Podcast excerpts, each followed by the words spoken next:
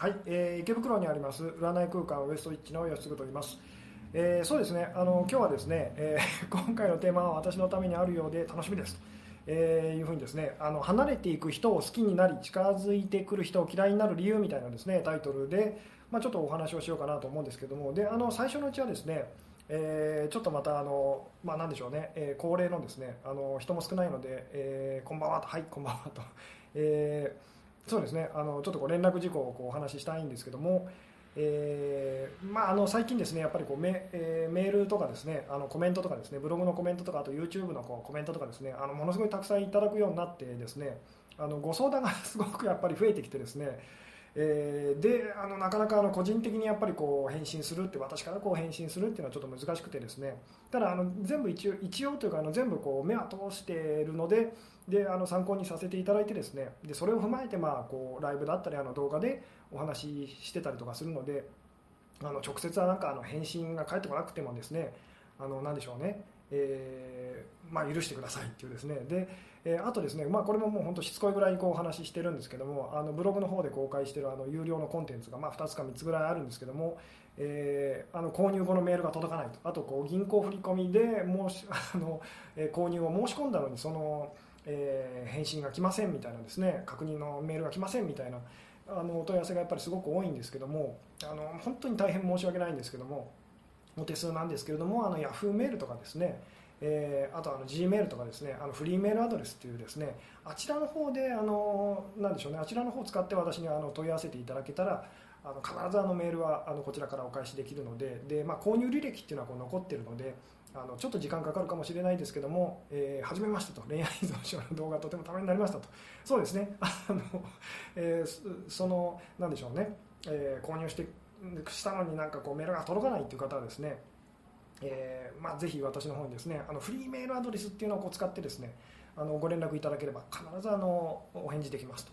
はいというわけでですねちょっとこう人も集まってきたところでですね、えー、そろそろ本題に入ろうかなとこう思うんですけれども、えー、そうですねあのお盆なのでどうなのかなと人の集まり具合はどうなんだろうと思ったんですけどもあの結構 たくさんの方が、えー、見てくださってる感じですね、えー、祝日ライブありがとうございます。こんばんはと。でちょっと言い訳をしておくとですね今日 今日だいぶあの体調っていうかですね朝からこうちょっとバタバタしててですねあのなんでしょうね、えー、なんでしょう私の具合もこう悪かったりとかするので もしかすると今日あのあまりいい感じじゃないかもしれないんですけどその辺ちょっとこう吉嗣さん少しお痩せになったような痩せたっていうよりなんかこうやつれてるというかですねちょっとこう夏バテとかいろいろあってですねあのそうですね、えー、今日ちょっと調子悪いかもしれません、すみませんというですね、カウンセラーしてます、参考にしてますっていう方もいらっしゃいますね。はい、というわけでですね、えー、そうですね。離れていく人をこう好きになって近づいてくる人をこう嫌いになると、まあ、これ特にあの異性、えー、とのですね無理しないでください。とありがとうございますと。えー、でまあこれはあのお店で必ず私がこうお話ししているようなことだったりもするので聞いたことあるよって方もいると思うんですけどもで今ですねあのこう、まあ、チャットにこう参加していらっしゃる見てらっしゃる方に、まあ、あのこれも恒例というかですねあの聞いてみたいんですけども、えー、私たちがですねこう、まあ、自分からですねこう離れていっちゃう遠く遠ざかっていく人のことをすごいこう好きになってですねえー、で、まあ、自分にこう近づいてくるこう人異性のことはですねなんかこう好きになれないなっていうのはこれみんなそのなんでしょうね悩んでることというかですね私もすごくこう昔それで悩んでたことがあるんですけどもえでさてなんでじゃあそうなってしまうんでしょうっていうのをまずこう聞きたいんですけれども、えー、どうでしょう？えー、質さん体調悪いことが多いですよねと。そうですね。あの、まあ、体調悪いって言いながらでも週1ペースで続けてるっていうことをこう考えるとですねもしかして体調いいのかなって思う時も意外と思ってるよりいいのかなって思う時もあるんですけども。さてそうですね。あの本題に戻るとですねあの自分からこう離れていってしまうえ異性をですね私たちはこうすごいこう求めてですねで、まあ、自分にこう近づいてくる、あの好きですよってこう言ってくれるこう異性のことはなんか好きになれないなと。でこれでものすごくこう悩んでお店に相談にいらっしゃる方っていうのも結構いらっしゃるんですけども、えー、さてなんでそうなってしまうんでしょうと。どうですかね。あのよかったらこうあの答えていただきたい感じなんですけれども。えーまあ、私のあのなんか動画とかこうライブとかですねこう見てくださってる方は、まあ、大体わかるんじゃないだろうかって思うんですけども 近づいてくる人からの圧 圧に耐えられないことがありますと、えー、離れていく人に自分の存在を認めてほしいから最近まさにそのようなことがありましたと。好奇心が湧かないからと、えー、そうですね他にはどうでしょうと。でですね、まあ、今こう答えてくださってる方もそうなんですけどもどっあの手に入らないものの方が魅力的に感じますと。あいいですね、えー、なくすと思うと惜しくなりますと。男女の差がみたいなものと、えー、ど他にはどうですかね。でちょっと今言いかけたんですけども、えー、離れていく人はよく見えて、えー、近づいてく人近づいてくる人はあらが見えるからとか、えー、そうですね。でそれはなぜなのかっていうことをちょっと考えていただきたいんですけども本能的な防衛簡単に手に入らないから価値が高くなっちゃうからと、えー、離れていく人に対して安心していたのに離れていかれてあれと思うと、えー、うん。ないものねだりと。その時好かれているであろう。自分のことが嫌いだから。うん。なるほど。振り向かせたいと意地になってしまうと。バランスの法則っていう、えー、簡単に手に入るものに価値を感じないからと、えー、自分に似た人が寄ってくるからと、えー、うん。他にはどうですかね？そうですね。あの異性じゃなく友達でもそれは感じるんですが人としては同じなんでしょうか？とあこれと、まあ、今異性のことをこう例に出してお話ししてるんですけども友達でもあるいはこう物とか仕事とかそういうものでも全部同じだと思ってくださいと。あの手に入らないなかなかこう手に入ら入りづらいなってものにはすごい価値を感じてですね。でなんかその身の回りにあるっていうかこっちにこうあの簡単に手に入りそうなものにはこう価値を感じない。それはなぜかっていうですね、えー自分にないものがなくなるから。自分の手に入らない価値の高いものに感じるから。と男は狩りがしたい生き物だからと。でそうですね。今こう答えてくださってる方こうすごくいいいいあのなんでしょう。あの答えも多かったりとかするんですけども自分にないものに惹かれるからと。本当に手に入れて幸せになるのが怖いと。うん。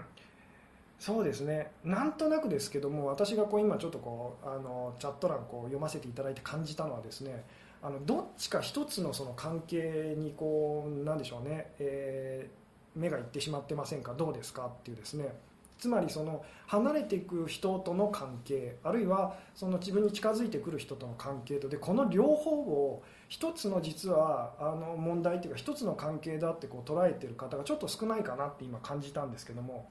えー、どうですかね。実はその両方その裏表みたいなものであの、まあ、言ってみたら好きな人と嫌いな人と言ってもいいんですけども、え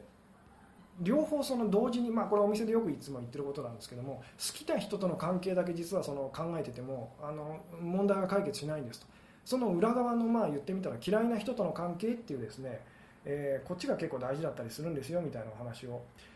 してるんですけども、え、自分に自信がないから自分にないものが魅力的に映るからと。え最近吉純さんのおかげで彼と別れられましたが離れてから価値を感じるようになったから今日のお題ありがたいですと。ああっていうのはどういうことですかね。でそうですね。あのまあこれいろんな言い方ができるんですけども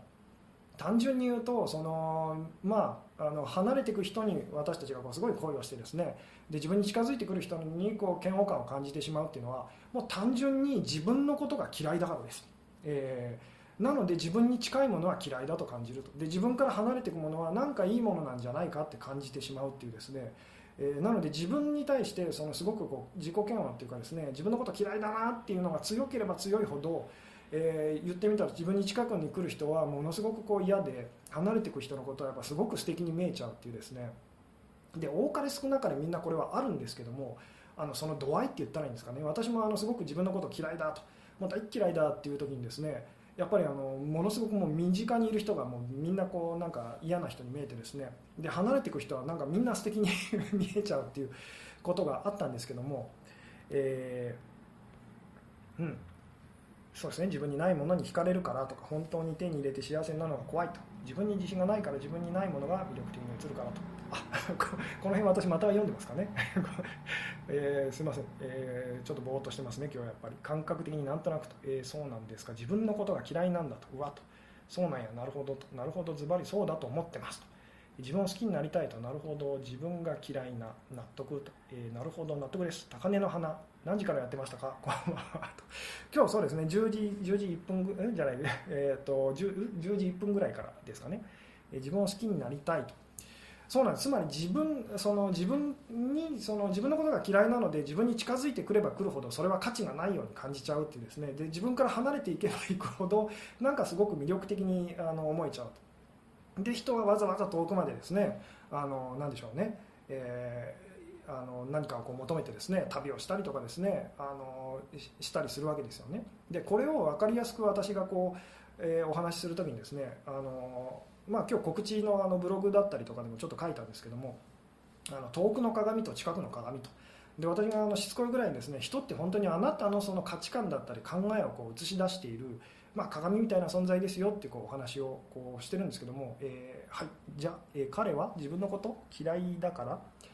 えー、私と距離が縮まるとイライラしてたのか。そうです。で彼だけじゃなくてあなたも実はそうなんですってお話なんですけども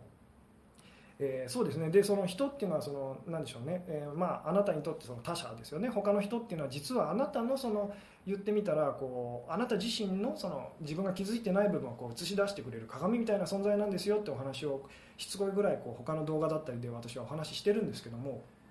でこれをですねよく私が言うのは、えー、例えば近くのその人が、え、っていうのは近くに置いてあるその、まあえ、スタンドミラーみたいな姿見みたいなやつを想像してくださいと。で離れていく人っていうのはちょっとこう遠くに置いてあるですね。あの姿見鏡ですよね、まあ、全身が映るやつをこう想像していただきたいんですけども。で私たち結局その映っているのはあなたなんですと。ただ距離が近いと私もこれ経験があるんですけども。あの自分のすぐそばに置いてある鏡で自分を見るとですね。あの、まあ、今日今日私ちょっとひげをですねあのちゃんと剃れてなくてですね。いつも濃いんですけどもさらに今日濃くてですね。あのそういうのが近い鏡だとこう映ってる見えてうわーってなっちゃうの分かりますかね？でもこれがちょっと遠い鏡に映ってる自分ってちょっと素敵に見えるの分かりますか？鏡によってはなんかこうシュッとして見えるなとか、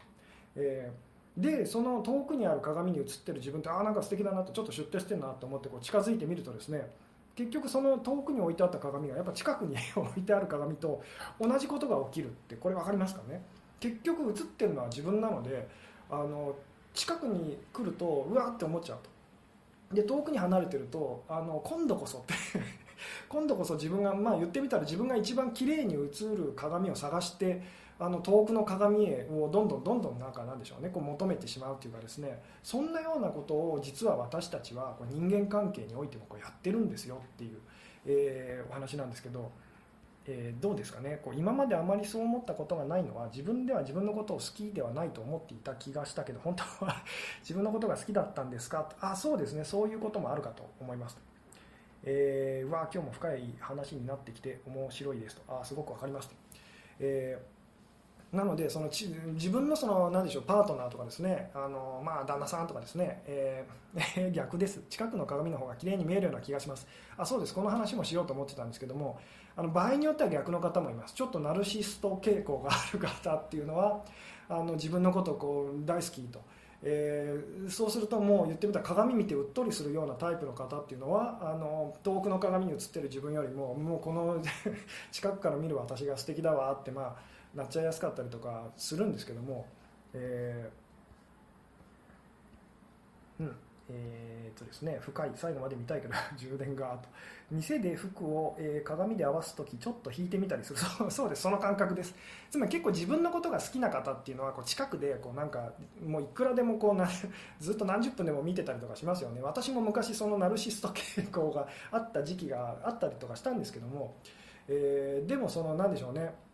自分のこと嫌いな時受け入れられない時ってですねあのもう近くで見るの耐えられないともうできるだけ引きでっていう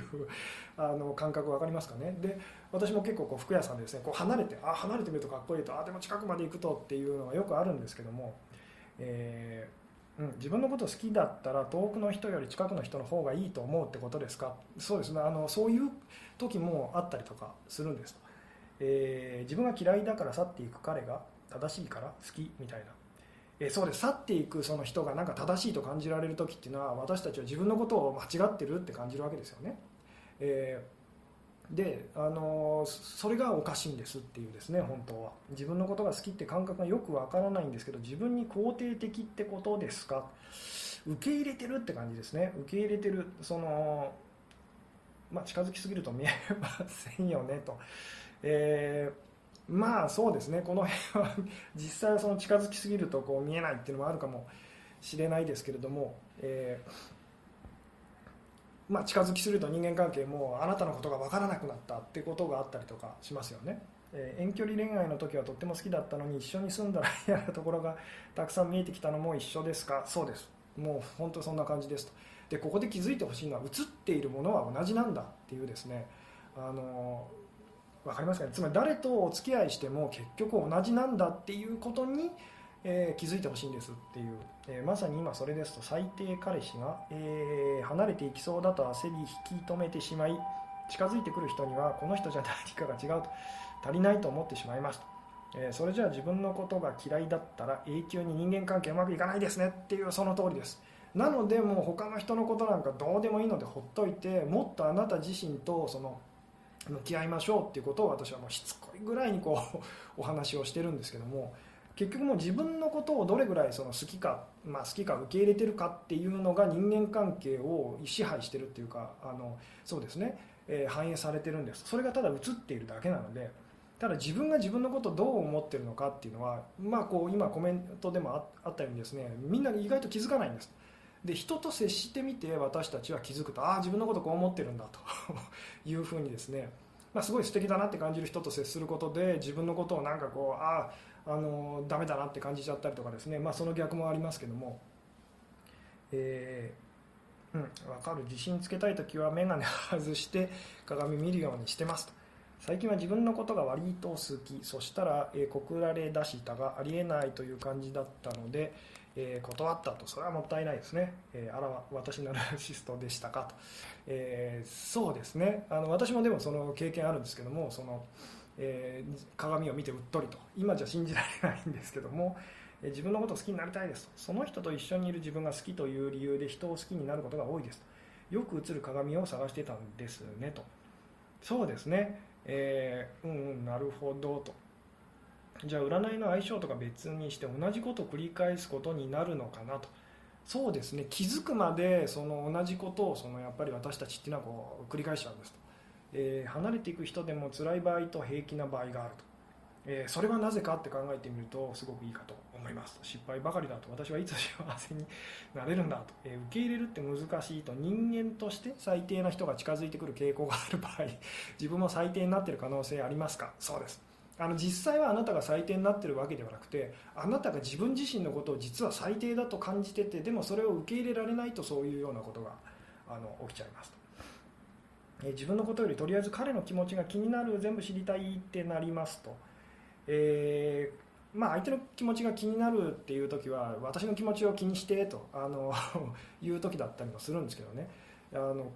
相手のこと相手に対して思い描いてることっていうのはいいことであれ悪いことであれ全部本当は私たちは自分自身に対しても思ってることなんですと、えー、なんでそれが分かってくるとこうナルシストっていうのもなんかこうバカバカしいっていうふうになってきたりとかするんですけども、えー、うん。まあ、ナルシストっていうかそうですね。誰かにこう憧れちゃうっていう 憧れちゃうっていうのはこう本当ナルシスト的な感じでですね自分のそのいいところを鏡に映してみてうっとりっていう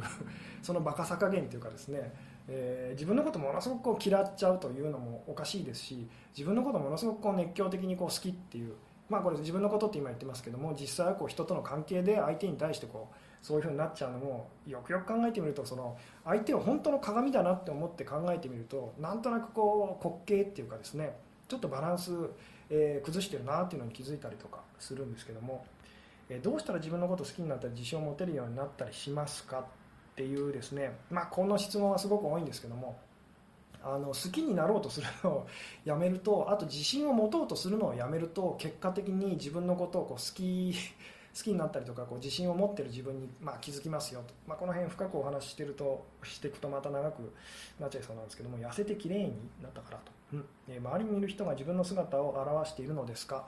そうです。あの自分の姿あなたが自分自身のことを本当はどう思っているのかっていうのをこう表しているんですっていう。別れてから彼が私に価値を感じてほしいと感じるのは彼が価値を私に感じてないってことかなと、うん。えー、別れてから彼が私に価値を感じてほしいと感じるのは彼が価値を私に感じて、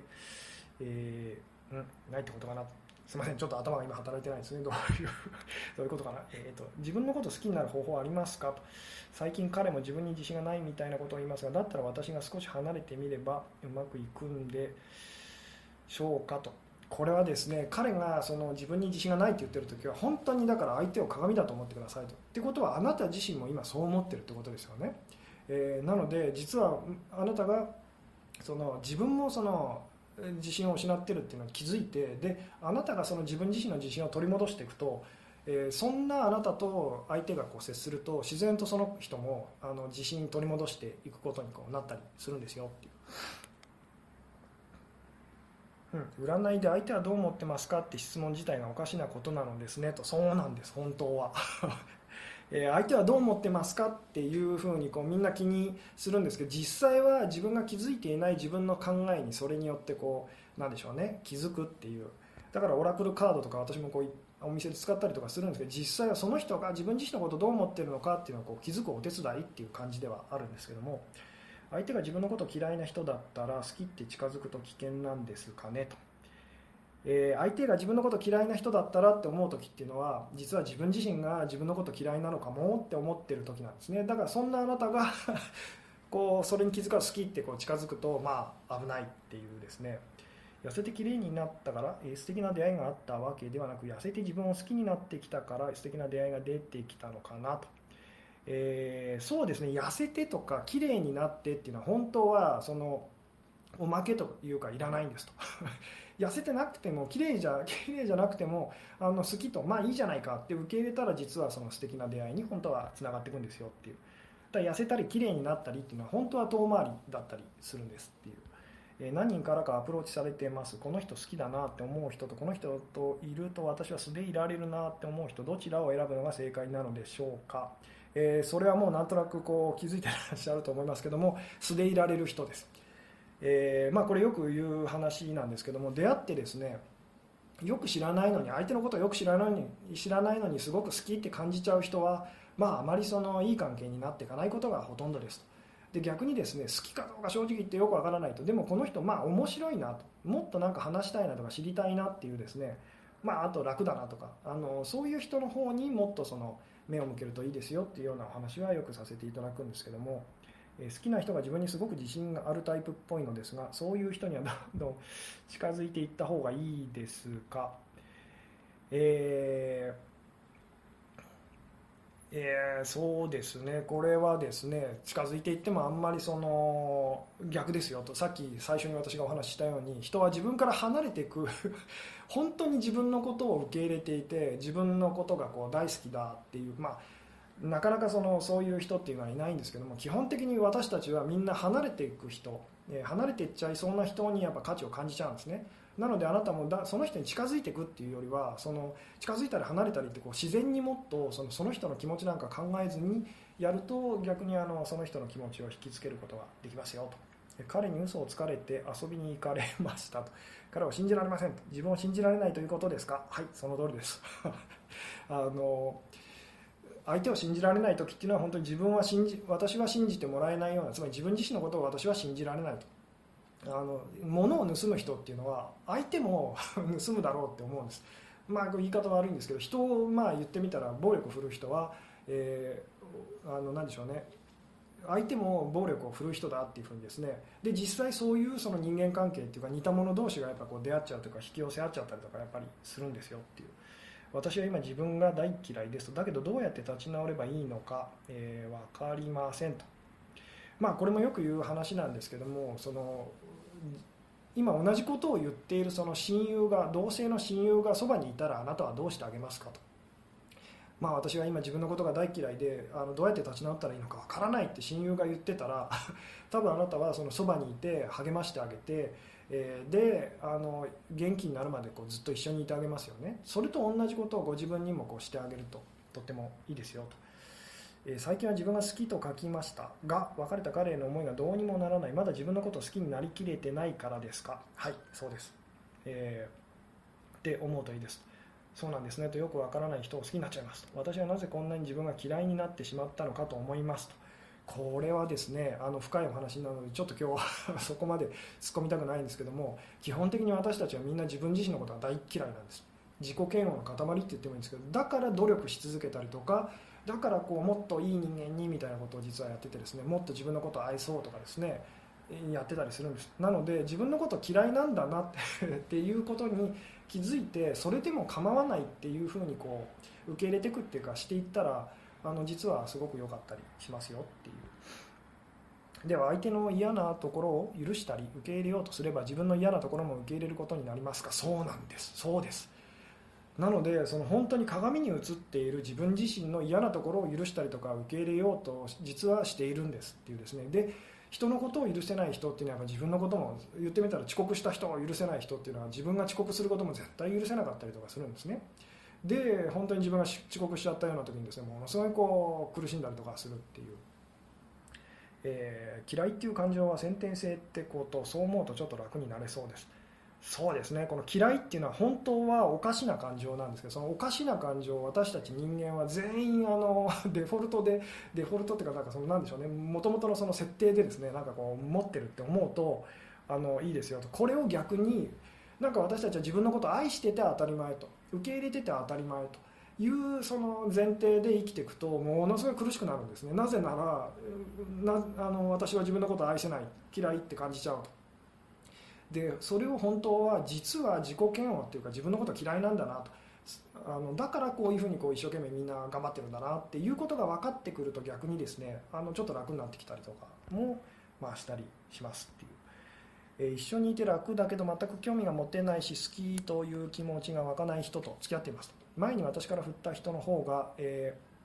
ー、好きになってしまって正直別れたいですがこれは誰と付き合っても同じなのでしょうか？はい。そうです。あでこの話をその余裕があったらこうしますよっていうように確かブログにも告知で書いたんですけども私がですねその、まあ、パートナーとあるいは好きな人とこう、えー、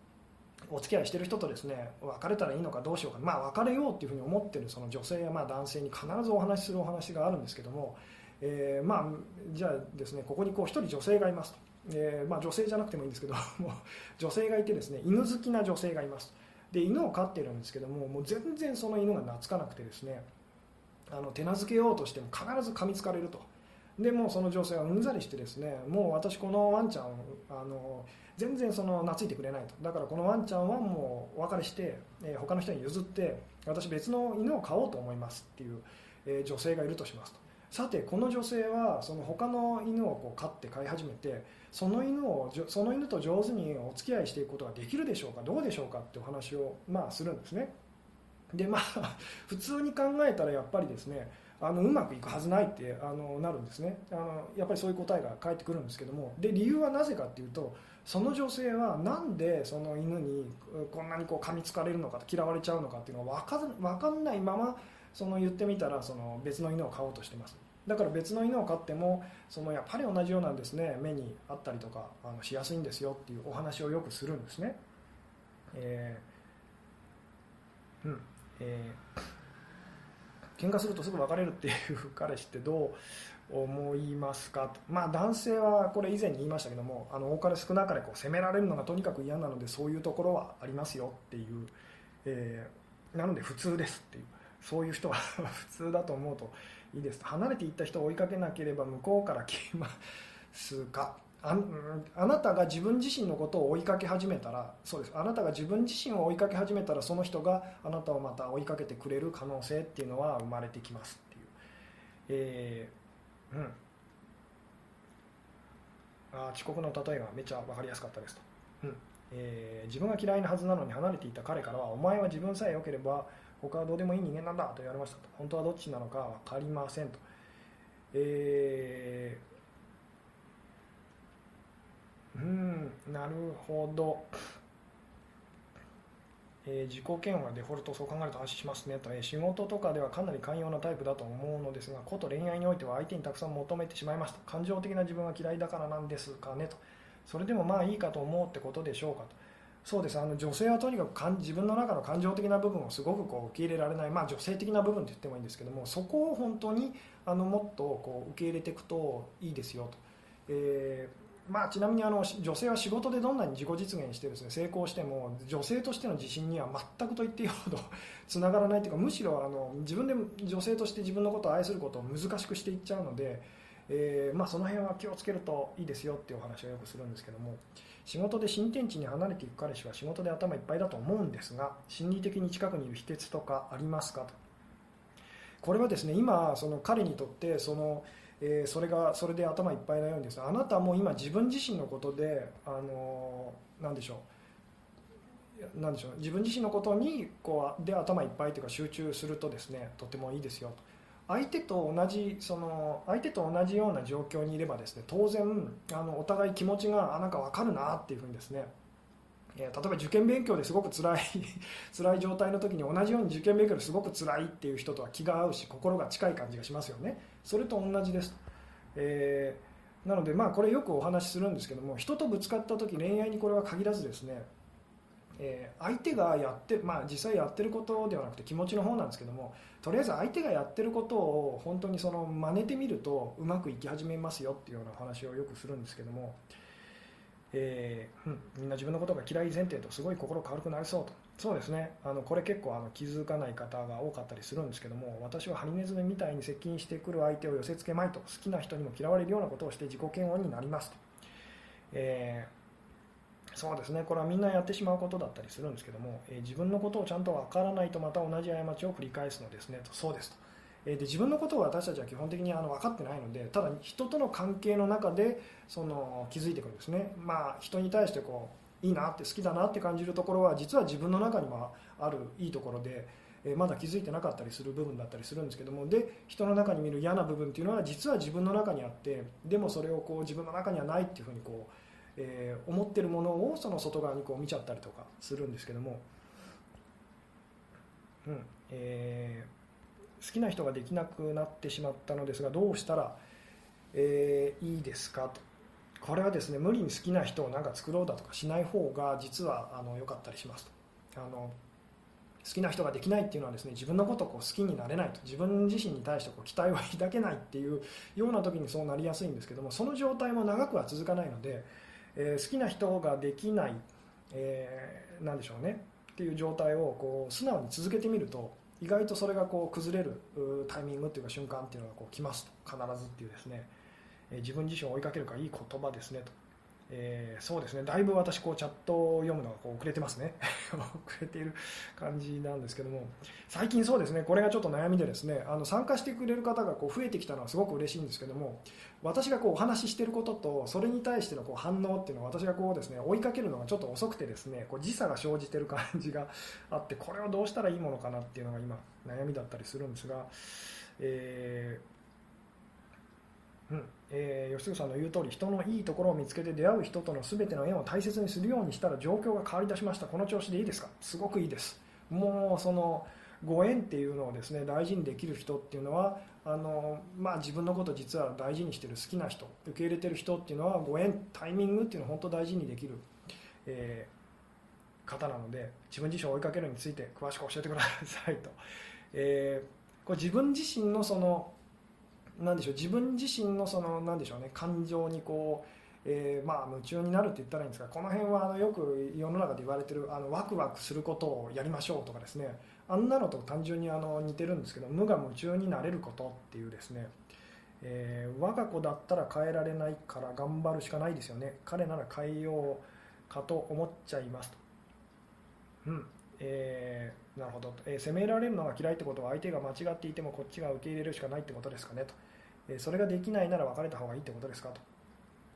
相手が間違っていてもっていうですねそう考えてしまうともうあの何でしょうね、え、うまくいかなくなっちゃいますと。私がとにかくですねその揉めてるこう男女というかですねあの男女関係でこうよくこうお話しするのはですねあなたも彼も悪くないんですよってことをしつこいぐらいこう言うんですね、えー、であなたも彼も悪くないとしたらあの何が起きてると思いますかっていうふうにですね、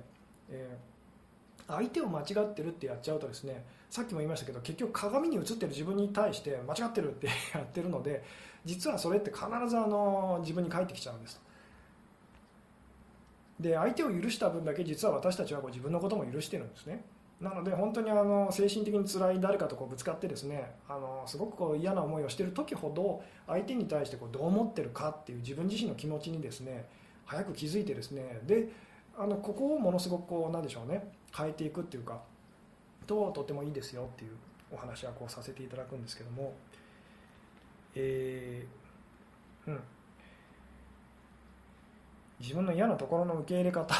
を 教えてくださいと、えー、これは、ね、受け入れ方とか、まあ、手放すとかその言葉はいろいろなんですけども諦めるとかですねあのいろいろあるんですけどもとにかくこれをよく私もこう仕事から聞かれるんですけども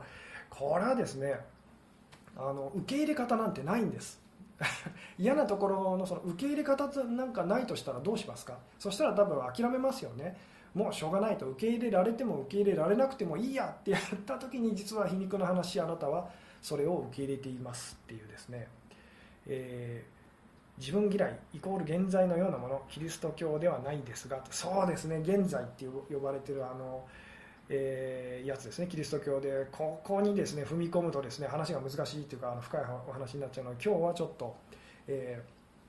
ー、あのそこは触れたくないんですけども、えー、質問できる人を吉純さんが選ぶとかならチャット読むの楽そう。あなるほど。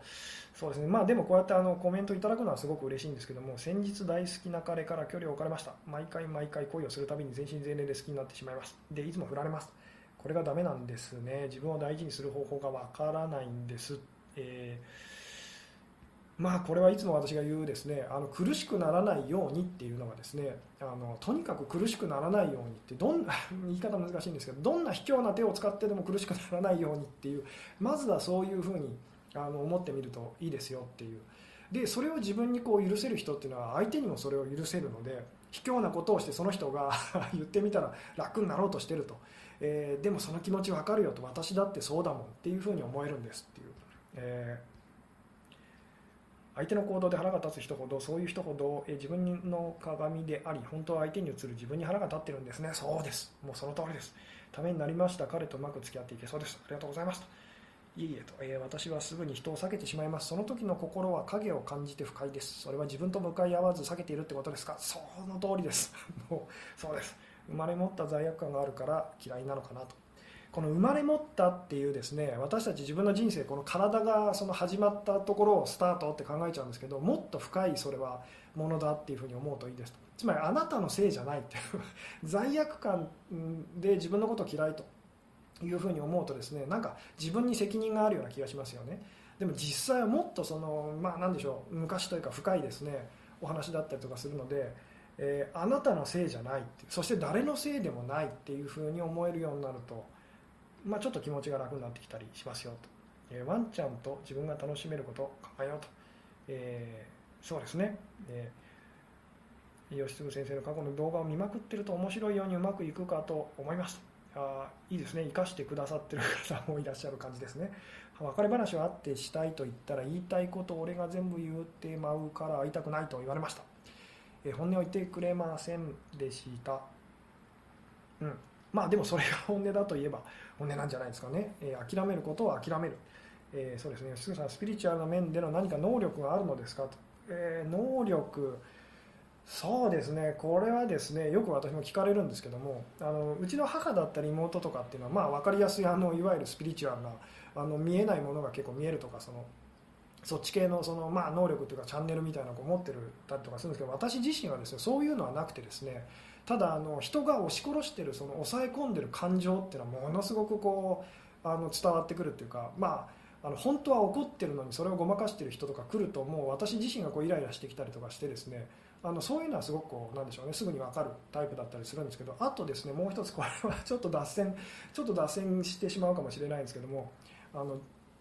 その性的エネルギーっていうのの動きはすごくこう敏感なんですね。なのでこう、え、まあ、これちょっと伝えるのは難しいんですけど、えー、エッチをさせてくれる女の人が分かるっていうですね。これもう体近づけるとああこの人はあの OK なんだとかあこの人ダメなんだとかっていうのがですね分かるみたいなのはあるんですけどもまあそれは 今日はどうでもいいですね、えー、人にコントロールされようとしてるなと感じるのは私がコントロールしようとしてるのですか？はいそうです。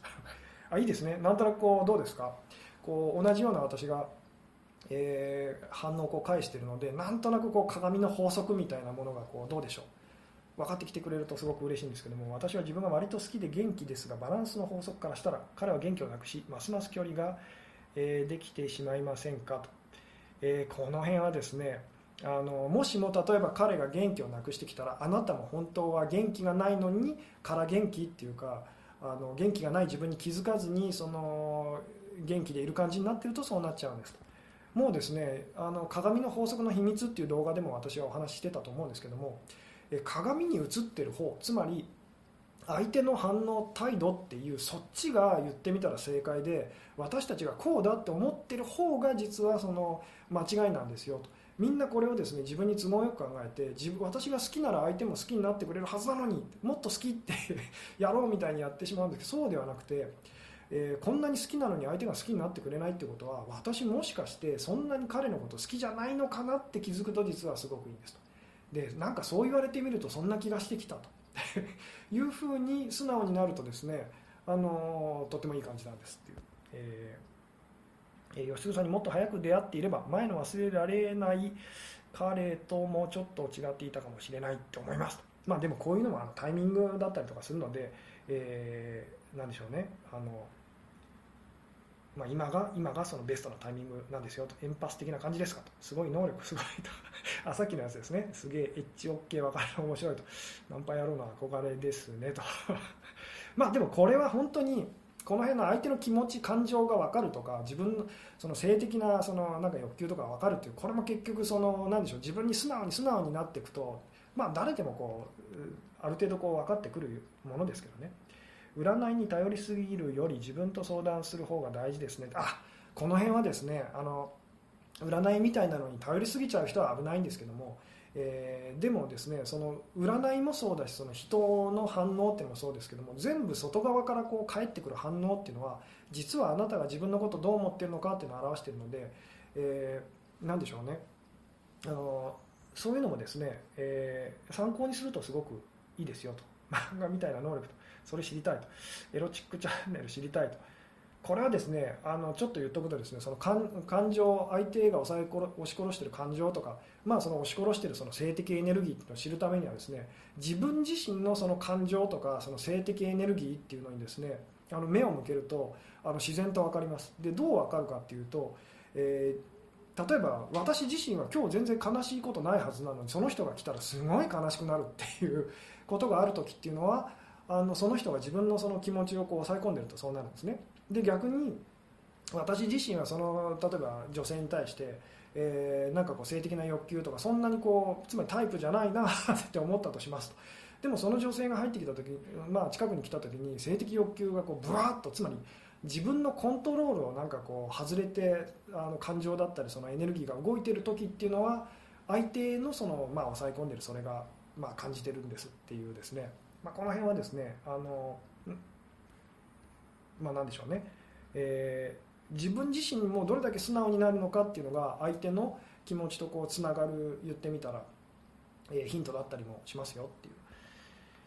えー、私は全然好きじゃないのに好き好き言われるのは本当は私はその彼のことが好きってことですか？そうです。あのですねただで逆にですね彼はあのまあ、そのバランスの法則みたいなお話も私以前したことあると思うんですけどもこういうことが起きてる時っていうのは、え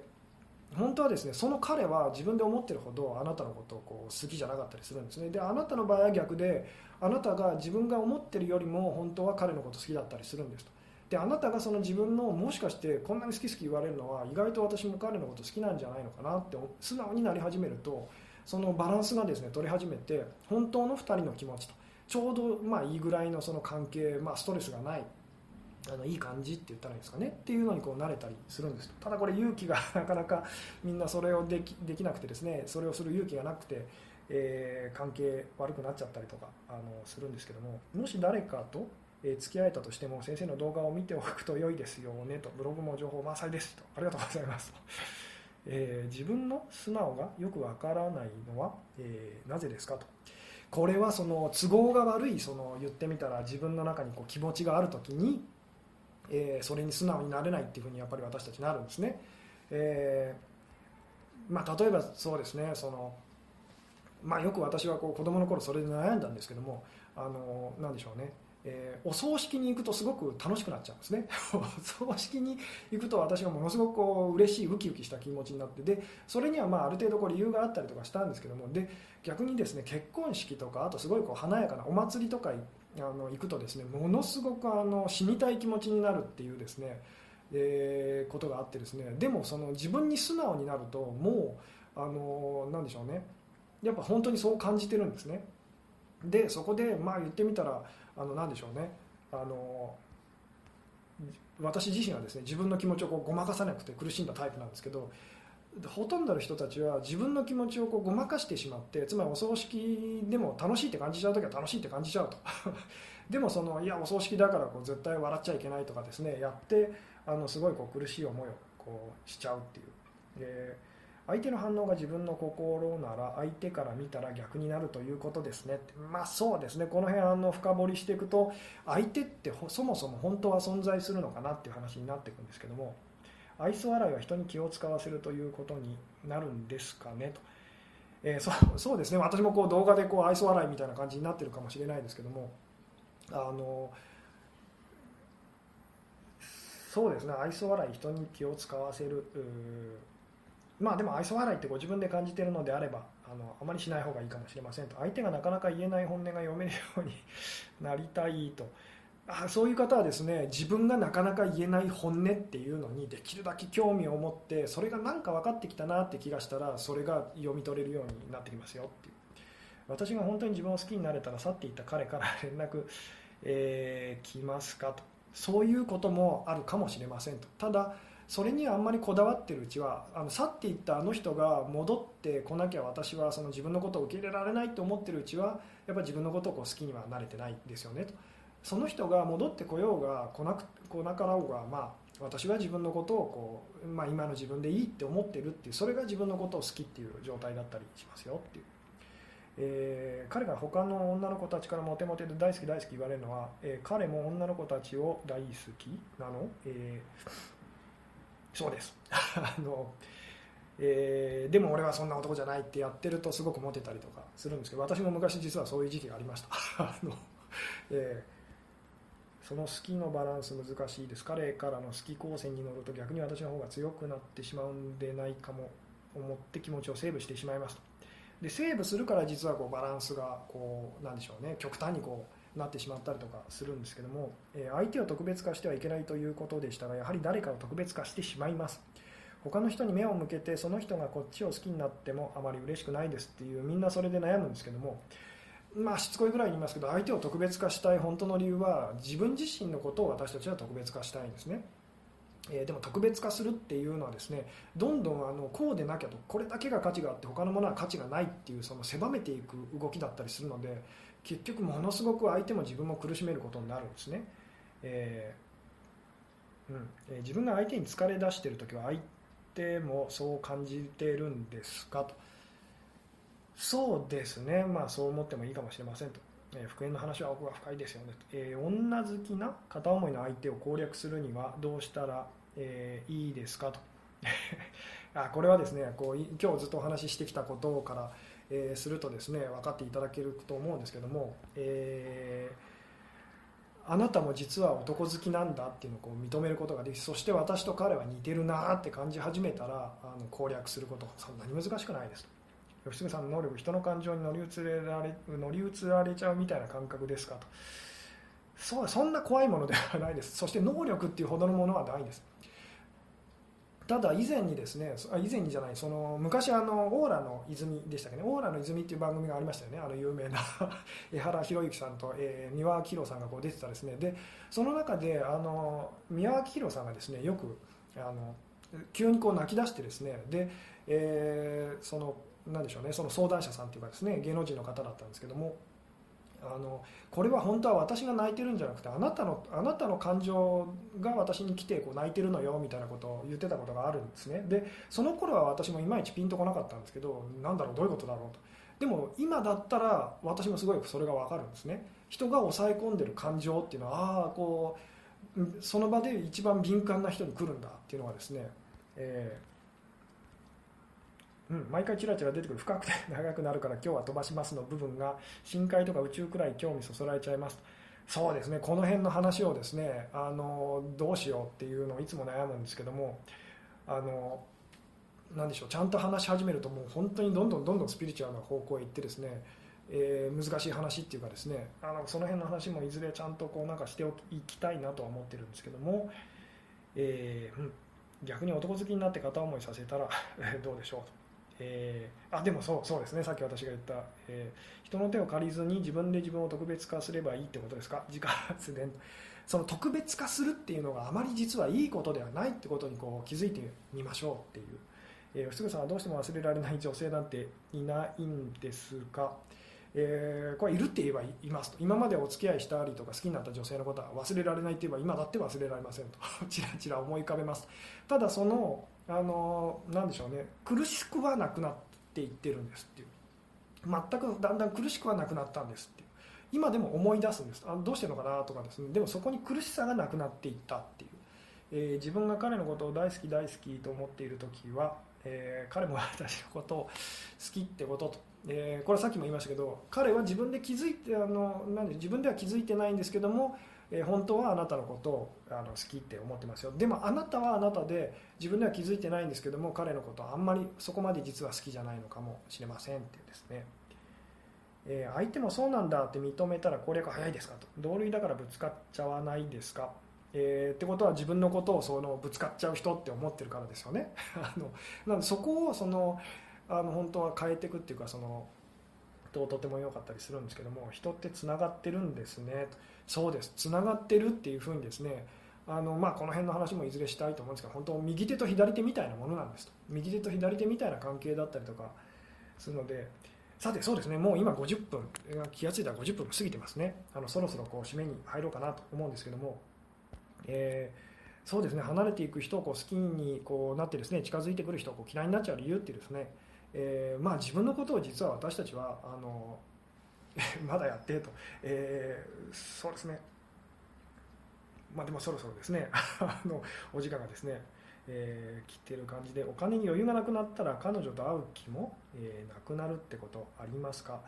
えー、あ男性たちお金の話もいずれしたいと思うんですがお金に余裕がなくなったら男性たちはその女性となかなかその会えなくなります。やっぱり私もそうです。かっこいいところを見せたいので自分が強いなと。あの言う時はその女性とこう会っておごったりとかするんですけどあ今日お金ないなと。いう時はデートも避けたりとかしますと、えー、うん。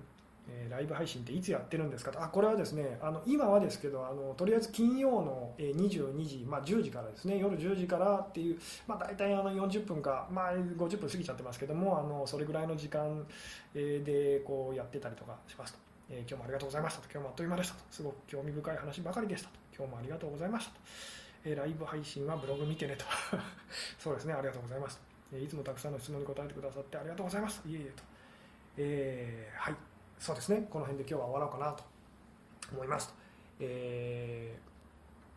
というわけでですね、えまあ、そうですね。あのちょうどお盆休みですかね、えまあ、楽しいお盆休みをですねお過ごしくださいと。はい、えー、今日はここまでです。ありがとうございます。おやすみなさい。